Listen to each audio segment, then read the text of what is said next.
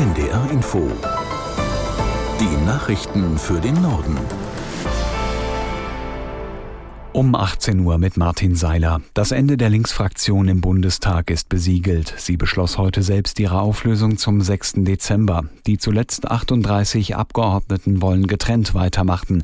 28 verbliebene Linke in einer parlamentarischen Gruppe und die zehn Anhänger des Bündnisses Sarah Wagenknecht in einer anderen.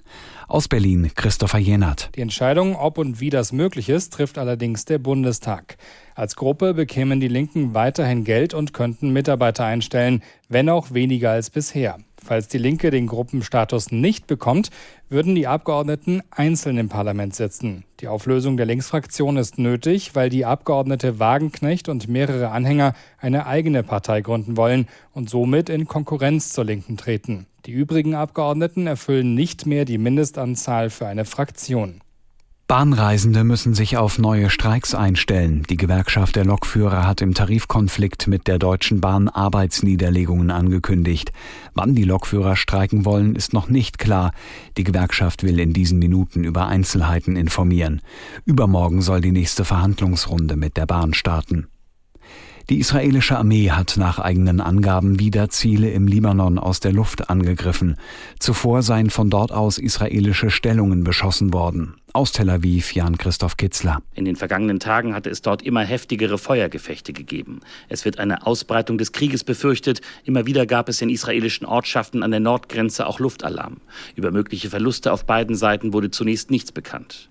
In Gaza-Stadt wurden derweil zahlreiche Leichen auf dem Gelände des Schifa-Krankenhauses in einem Massengrab beerdigt. Ein Sprecher des von der Hamas kontrollierten Gesundheitsministeriums sagte, es handele sich um bereits verwesende Körper sowie kürzlich gestorbene Patienten.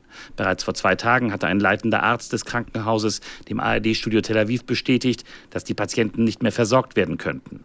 Rund 600 Patienten sollen sich dort nach UN-Angaben noch aufhalten. Etwa 200.000 Menschen hatten sich in den letzten Tagen aus dem Norden in den Süden des Gazastreifens durchgeschlagen, aber auch dort ist die Versorgungslage prekär.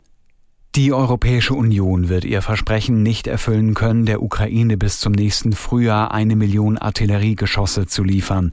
Das wurde auf einem Treffen der EU-Verteidigungsminister klar. Aus Brüssel Helga Schmidt. Jetzt müssen die EU-Spitzen feststellen, dass bisher erst gut 300.000 Geschosse in die Ukraine geliefert werden konnten und dass das Ziel einer Million bis zum kommenden Frühjahr kaum noch zu schaffen ist. Bundesverteidigungsminister Boris Pistorius machte jedenfalls keine Hoffnungen. Die Million werde nicht erreicht, sagte er.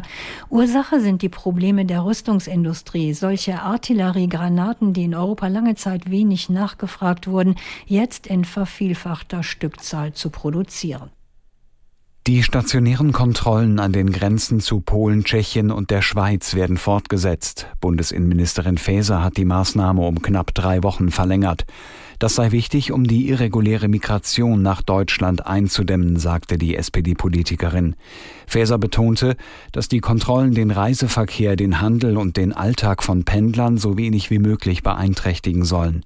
Das Bundesinnenministerium hatte Mitte Oktober feste Grenzkontrollen zu Polen, Tschechien und der Schweiz bei der EU-Kommission angemeldet.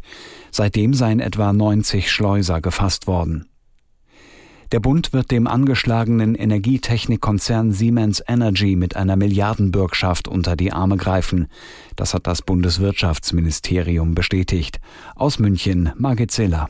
Auf den Bund entfällt danach die Hälfte des gesamten Garantiebedarfs von 15 Milliarden Euro, nämlich genau 7,5 Milliarden. Weitere 3,5 Milliarden übernimmt ein Bankenkonsortium. Eine zusätzliche Garantielinie von einer Milliarde Euro entfällt auf private Banken, aber ohne Bürgschaft des Bundes. Abgesichert wird die über die Siemens AG. In der offiziellen Mitteilung aus Berlin wird betont, das Unternehmen mit deutschlandweit 26.000 Beschäftigten spiele eine Schlüsselrolle bei den erneuerbaren Energien. Das waren die Nachrichten.